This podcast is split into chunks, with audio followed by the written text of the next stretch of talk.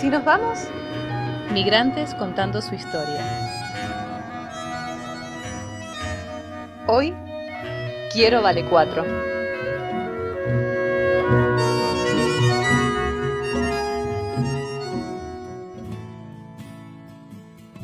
Primero te voy a pedir que te presentes, pero en relación a cómo es tu historia de migrantes.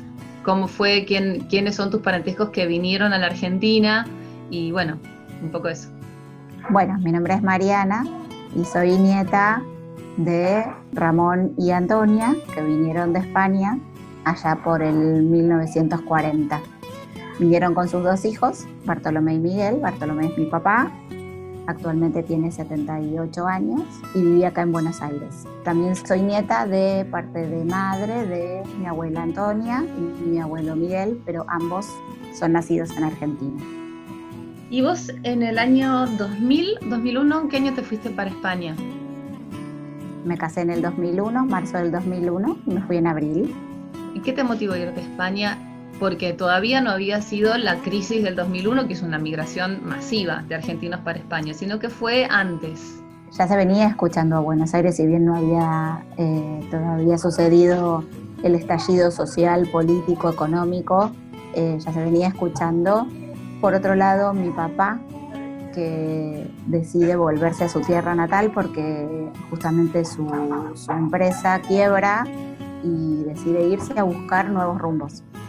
Y mi novio en ese momento, eh, que siempre le encantó viajar, así que nos casamos y nos fuimos.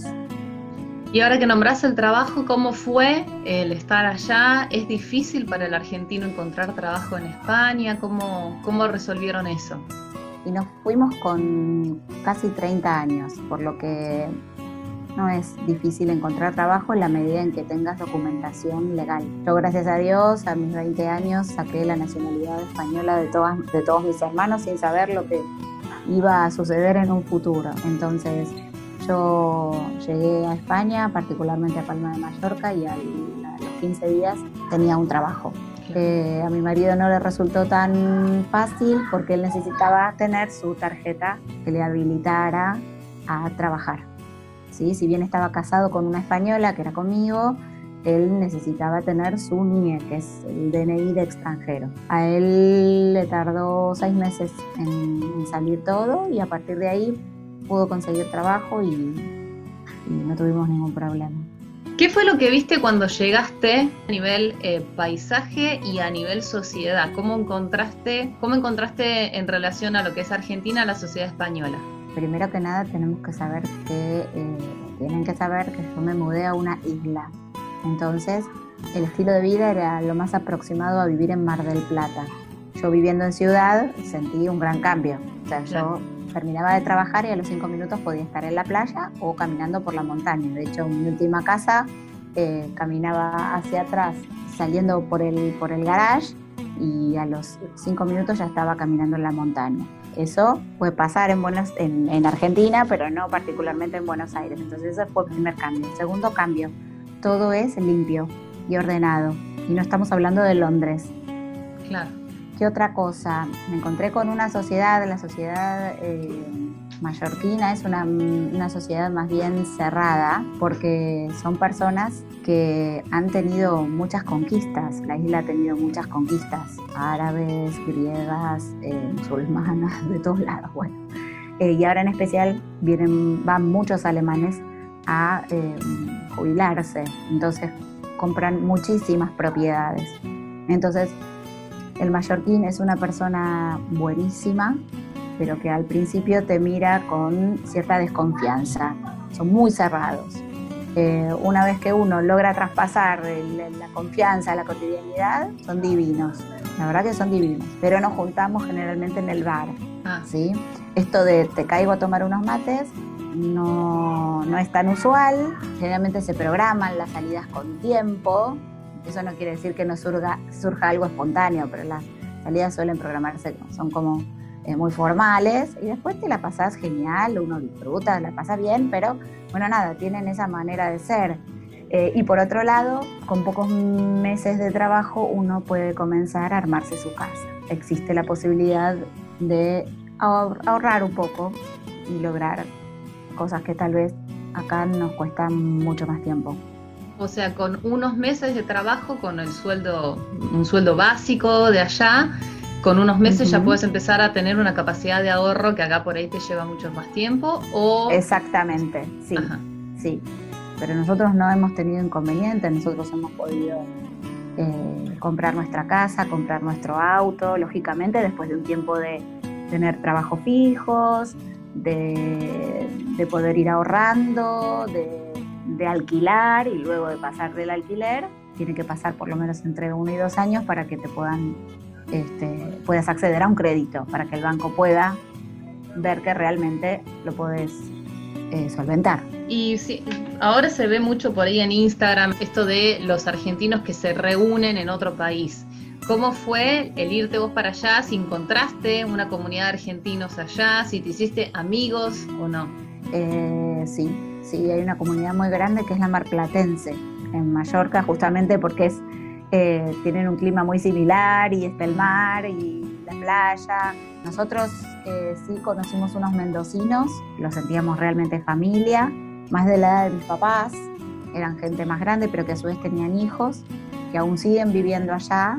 Y, y bueno, a partir de encontrar gente similar a uno, con costumbres similares, porque por más que compartas el idioma, hay costumbres y maneras de ser que no son las mismas y se extrañan. Eh, bueno, nada, una vez que uno encuentra es como que volvés a recordar todo lo que se vive y se vuelve a enganchar uno con el mismo ritmo de vida que acá. Claro, a pesar de que eran de Mendoza, vos sos de Buenos Aires, igualmente llegan siempre en algún momento a un punto en común por el solo hecho de ser argentinos. Sí, hay, códigos comunes. También, así como te digo eso y que tuvimos esa suerte, también nos ha pasado de tener que cerrar la boca en los supermercados por comentarios de argentinos eh, bastante peyorativos respecto de los españoles, ¿no? Mm. O el esto, este, esto de lleva dos, lleva dos por las dudas, porque esto está re barato, qué desubicados, qué son estos, mira los precios que ponen. Digo, entonces, en casos así, uno siente vergüenza ajena, cierra la boca y continúa comprando por otro lado porque hay de todo, ¿no? Está el que fue a trabajar, nosotros puntualmente íbamos a trabajar y, lograr un mejor estilo de vida, y está el otro que, eh, que va a protestar. Porque cuando uno llega a otro país, tiene que respetar el lugar que le está haciendo un espacio. Antes nombrabas a tus papás y a este matrimonio mayor que también allá. ¿Y cómo es esto del trabajo para los adultos mayores? Porque uno siempre piensa, bueno, estás en los 30, los 40, por ahí conseguís trabajo. ¿Y pudieron conseguir ellos también trabajo? ¿Cómo es la situación para los más grandes? Sí, ellos, pero a ver, em, es una situación particular porque mi, papá es zapatero, o sea, él aprendió su oficio de su, de su papá, de mi abuelo, que era zapatero ya cuando vino desde Mallorca. Entonces él particularmente eligió Mallorca porque su oficio es zapatero y en la isla él sabía que de repente iba a tener más posibilidades. Entonces él fue puntualmente a un lugar donde sabía que tal vez requerían de sus servicios. Con 56 años fue encontró un trabajo eh, y eso le permitió ahorrar dinero hasta que viniera mi mamá y mi hermana, que en ese momento ingresaba en, en los últimos años de secundaria. Y después al tiempo la contrataron a mi mamá en la misma fábrica que mi papá. Eh, y bueno, los dos pudieron eh, jubilarse. ¿Y qué fue lo que vos, vos podrías pensar de lo que es la famosa calidad de vida, ¿no? Que se dice. ¿Cómo lo describirías estando allá en España? Digo, hay que tener en cuenta una cosa. En España también hay que cuidarse porque son tantas las ofertas y tantas las posibilidades que uno corre con el riesgo de endeudarse. Sí, a ver, cuando uno compra un, un piso, como dicen ellos, una casa, un departamento, se están dando créditos a 30, 40 años. O sea que en definitiva la idea es que tu hijo termine de pagar el departamento que te compras. Pero cuando yo hablo de calidad de vida, hablo de tranquilidad y serenidad y de que existe la posibilidad de proyectar a futuro. Y bueno, en un año, un año y medio puedo ahorrar y consigo un auto que me va a permitir conocer otros lugares.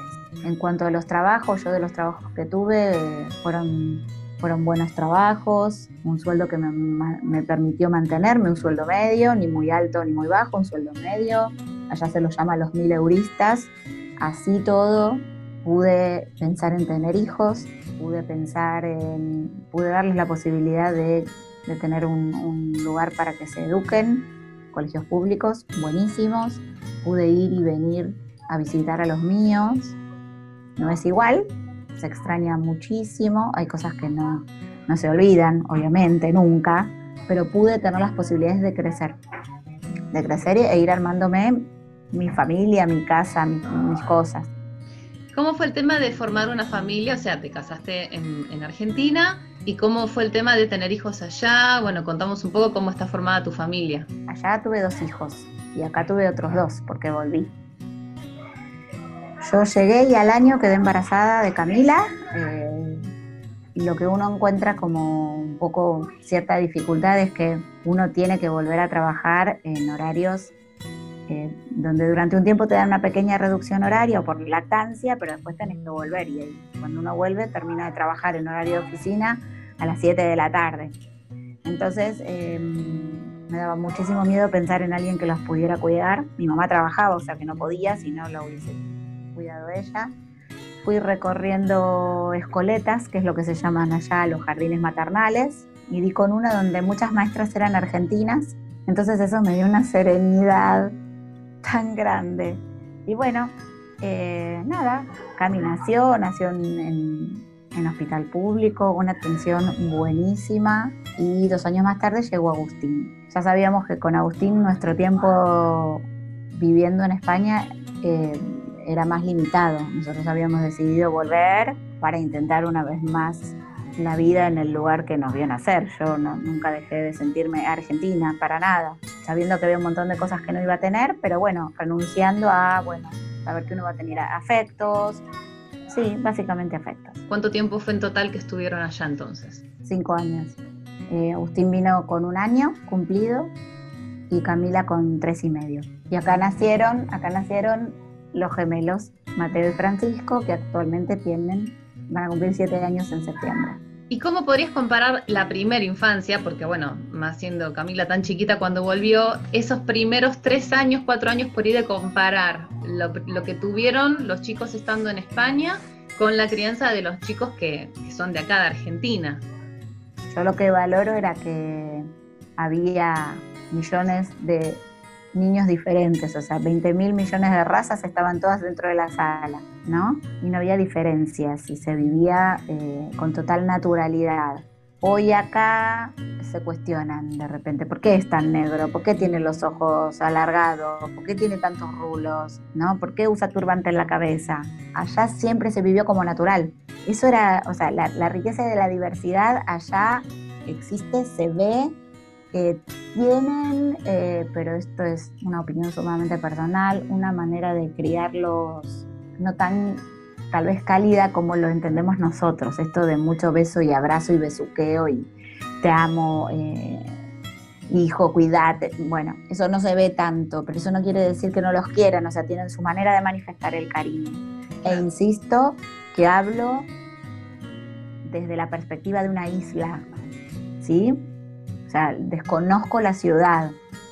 Madrid es más parecida a Buenos Aires, entonces tal vez en eso difiere la ciudad. Ahora, cuando vos te fuiste para allá, a mí se me, se me vino a la cabeza que vos cantaste truco. Después te volviste para Argentina de nuevo, fue el retruco. Y ahora se viene el Vale 4, Mariana. Y ahora quiero Vale 4, y ahora quiero Vale 4. Sí, sí. sí, eh, queremos darle un poquito de lo que vivimos nosotros a nuestros hijos. Queremos augurarles un futuro mejor. Allá hay ladrones, allá eh, existen los carteristas, pero no existe el nivel de inseguridad que se está viviendo acá. Esa es una razón súper importante. Yo creo que también la calidad de vida tiene que ver con la tranquilidad de poder proyectar, que era lo que yo te decía, y yo para mis hijos deseo un futuro próspero, que lo que quieran estudiar lo puedan hacer sin miedo, que lo que elijan ser puedan ser felices con todas las posibilidades que tengan y no tengan coartados los sueños por diferentes razones que estamos viviendo como país. ¿sí? Porque me es difícil, porque no puedo estudiar, porque no me puedo pagar la carrera, porque no me alcanza el dinero, porque tengo que... O sea, no les estoy alivianando el camino, yo siento que les estoy dando más posibilidades para elegir y para nosotros también. Va a ser de, bastante diferente haberte ido a los 30 que irte ahora y, y, haberte ido sola con tu marido, ahora una vuelta con cuatro hijos, pero aún así se están mm. animando y, y alguien tiene ganas de, de, hacer algo así o de, de pensar, bueno, ¿por qué no? ¿Qué consejo le darías? Como consejo que sigan su, su intuición, no falla para nada. Si existe el bicho de la duda, que se lo saquen, porque no pierden absolutamente nada. Yo creo que todo es crecimiento, todo, desde lo bueno hasta lo no tan bueno, hasta lo que te genera tristeza, hasta el acompañar. De hecho, creo que la pandemia nos está preparando justamente para separarnos físicamente de los que uno quiere, ¿no? Y que sabe que, que cuesta. Pero bueno, yo tomo en este caso a la pandemia como, como una gran ayuda porque si no hubiese, creo que hubiese sido peor para todos, para todos. Y como última pregunta, ¿te arrepentís de algo? ¿Del haber ido en su primer momento? ¿De haber vuelto? No, absolutamente de nada. Las cosas suceden y hay que vivirlas como vienen. Y si no estuvo bueno, eh, aprender de lo, del error, pero no, no me arrepiento, para nada, para nada me arrepiento. No son decisiones fáciles de tomar y nos llevan muchas cosas en el camino. Pero bueno, siempre hay que mirar con aire de, esperanza y eso es lo que yo le quiero dejar a mis hijos. Muchas gracias, Mariana. Por favor, un placer. Conversamos con Mariana, que se fue a España, volvió y piensa ir nuevamente. Migrantes contando su historia, acá en ¿Y si nos vamos?